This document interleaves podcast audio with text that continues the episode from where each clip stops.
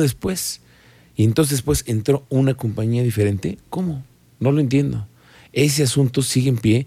Los papás han estado divulgando audios con respecto a la investigación. Y bueno, esto nos ha llevado a ir analizando qué sucede con los famosos ballet parking. Y por eso hemos invitado a nuestro querido amigo Rogelio Garfias, presidente de la Asociación de Antreros y Restauranteros. ¿Qué pasó, Rogelio? ¿Cómo estás? Muy buenas tardes. Muy buenas tardes, Miguel. Ya sabes, llegando y partiendo plaza. Como siempre, como siempre, partiendo plaza. ¿Cómo te fue de tráfico? Está la cosa pero sabrosa en la ciudad, ¿no? Hombre, es un caos. Mejor ni salir. Y luego se pronostica lluvia, ¿no? Este, entonces, eh, yo no sé por qué eh, cada vez que dicen que el agua fría es buena para la circulación y en Querétaro se hace un tráfico terrible. Para la circulación de los seres humanos, porque nada más, porque ah, pues. qué cosa que llega a pasar aquí con, la lluvia, nada más llueve tantito y bueno, esa ciudad se vuelve loca. Oye, Rogelio, te, te invitamos porque hemos querido abordar con ustedes el tema de los ballet parking. Es un instrumento sumamente necesario fundamental para el servicio de los restaurantes, de los bares, de los centros nocturnos, pero muchas veces no está legislado y no lo observamos como debe de ser. Ustedes, ¿cómo padecen el tema de ballet parking en general? Mira, es que yo creo que en la Villa del Señor hay de todo, bueno, malo, regular.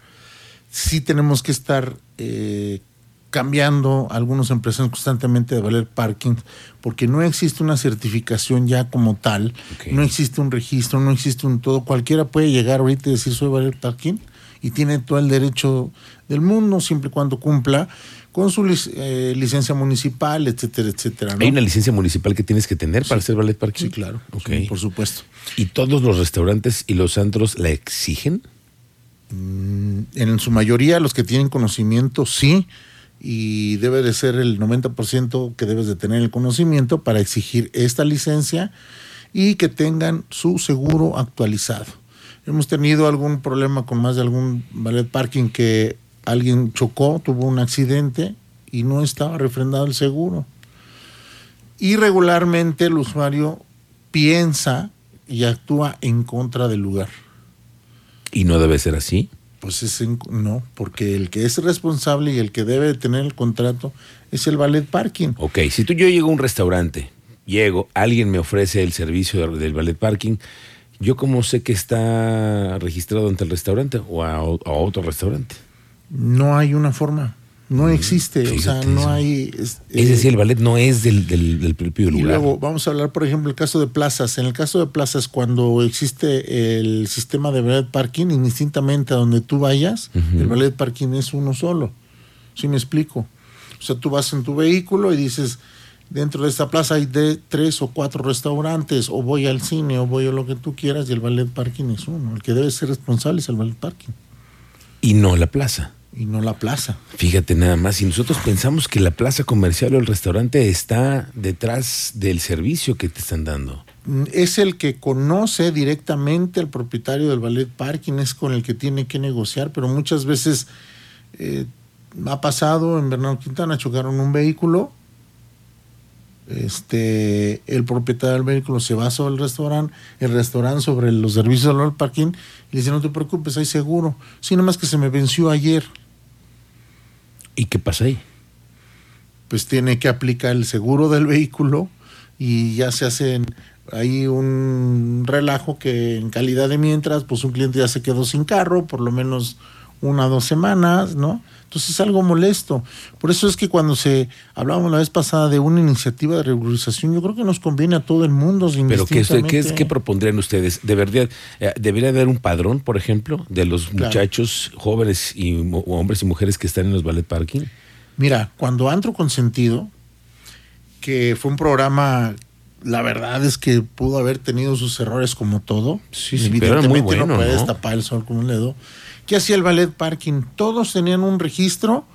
Quien no tuviera ese registro de andro consentido no podía funcionar como ballet parking, cosa que te daba una garantía a ti como usuario de ese ballet.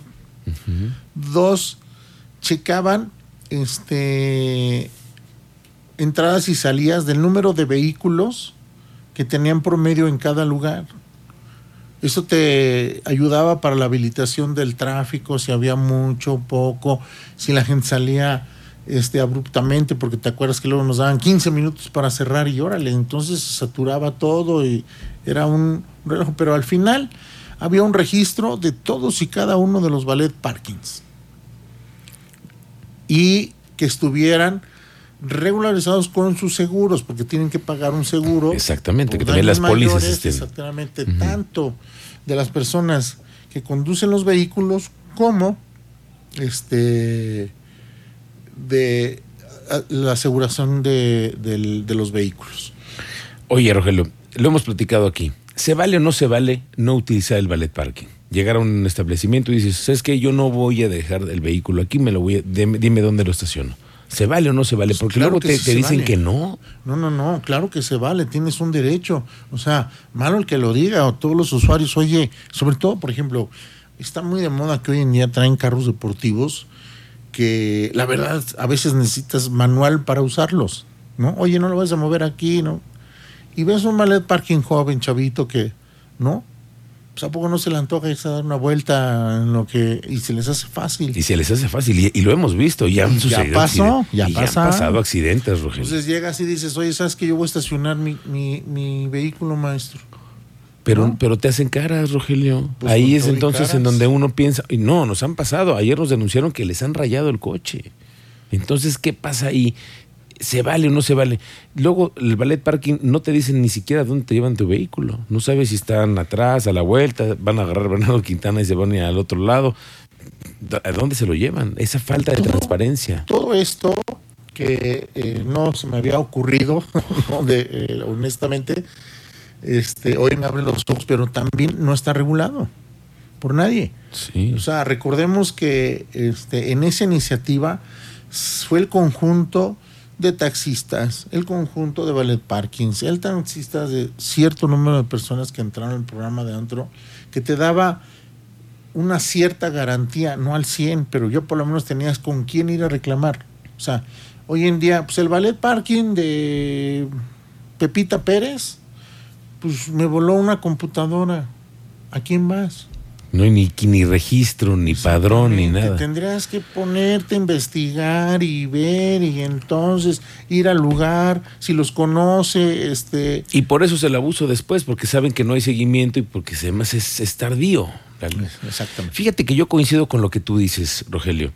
Ese programa que antes se encontraba utilizándose por todas las autoridades involucradas en la vida nocturna, que era el antro consentido, incluyendo derechos humanos, la Secretaría de ah, Gobierno, estaba la Secretaría de Salud verificando, estaba la AFI, ¿te acuerdas? Estaba la AFI. Bueno, yo no entiendo por qué no lo vuelven a echar a andar. Porque, mira, casi siempre todo el mundo el que llega con una bandera en la cuestión de la política y se van cambiando los colores. Querétaro ha sido azul, rojo. Pero espérame, las mismas personas que tenían en ese momento una participación, hoy tienen cargos importantes. Claro. Te voy a poner el nombre, Arturo Molina el secretario de gobierno. Oye, secretario de gobierno municipal, él ha visto cómo ha crecido el tema de los problemas en la vida nocturna, ha estado en los operativos. Exactamente. Y hoy es el secretario de gobierno. Él fue uno de los, de los pioneros, digamos, del programa Antro Consentido.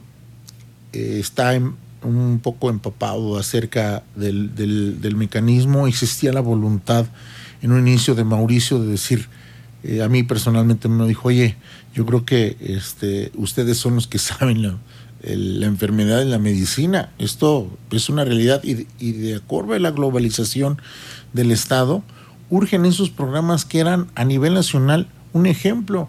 Lo cultivó Colima, lo cultivó Monterrey, lo cultivó, eh, creo que eh, Cancún estaba entre... Y aquí lo perdimos. Aquí se perdió porque después este, cambiaron las, las, las políticas y prácticamente es un desinterés. Mira, ¿te acuerdas que eh, eh, aquí en tu espacio denunciamos eh, la misma circunstancia de los altercados en una... Las broncas. Las broncas en las plazas. Las golpizas que de pronto se dan en los antros. No se daban con el antro consentido. Es cierto. No se daban porque sabían que en cualquier momento llegaba por ejemplo, en su tiempo, AFI. Y AFI no venía a saludar. Sí, sí, sí. AFI llegaba y a ver. Y a revisar y a catear y nada de drogas y eso. Y mucha gente decía, No, pues es anticonstitucional, pues que te duele, que te revise, ¿no? Sí, sí, sí, pues Pues ¿qué sí. traes? si, no traes, pues si no traes nada, pues revisa lo que tengas que revisar. Ojalá ¿no? que las autoridades le entren en ese asunto, porque nos hace falta regular la vida nocturna y la vida de los restaurantes y todo esto que conlleva los servicios de ballet parking, que lo hemos visto. Ya mira, una, una familia que padeció, cuatro familias que padecieron este fin de semana que les robaron su coche y no supieron en dónde ni nada y no sabe nadie del ballet parking. ¿Cómo es posible? Porque no hay un padrón. Y así es como estamos pasando. Rogelio, gracias por, por compartir No, con nosotros tu gracias, visión. gracias, que es, siempre es un honor y una emoción saludarte. Luego les digo, soy amigo de Miguel. No, no manches, él no mira hacia abajo. ¿Quién dijo quién? A ver, dile que venga. Tú me es conoces honor, desde es muchos un honor años. Y a todo el mundo que nos escucha, la verdad, muchas gracias y que te preocupes por la ciudad. Gracias. Pocos, pocos tienen el interés realmente de, de, eh, colaborar, de hacer, de, de ver por, por todos los Es que aquí vivimos, ¿no? Rogelio. No, es Aquí el único vivimos. el de los antros, ¿eh? Sí, pero sí, bueno, sí. Sí, en este sé. ramo Yo lo sí sé. nos hace mucha falta y te, de verdad te agradezco tu interés infinitamente. Ahí estamos. Gracias, Rogelio, como siempre. Rogelio Garfias, gracias. nuestro presidente de la Asociación de Entreros y Restauranteros en Querétaro, que hoy es jueves, por cierto, hoy es buen día, ¿no? Para ustedes. Ya arranca la fiesta por muchos ¿A, dó- lados. ¿A dónde va a invitar? Hoy sí ya empezamos. Hoy sí. Al fin que ya mañana es viernes. Ah, no trae los audífonos, Vamos a no me está una escuchando. para mañana al rato.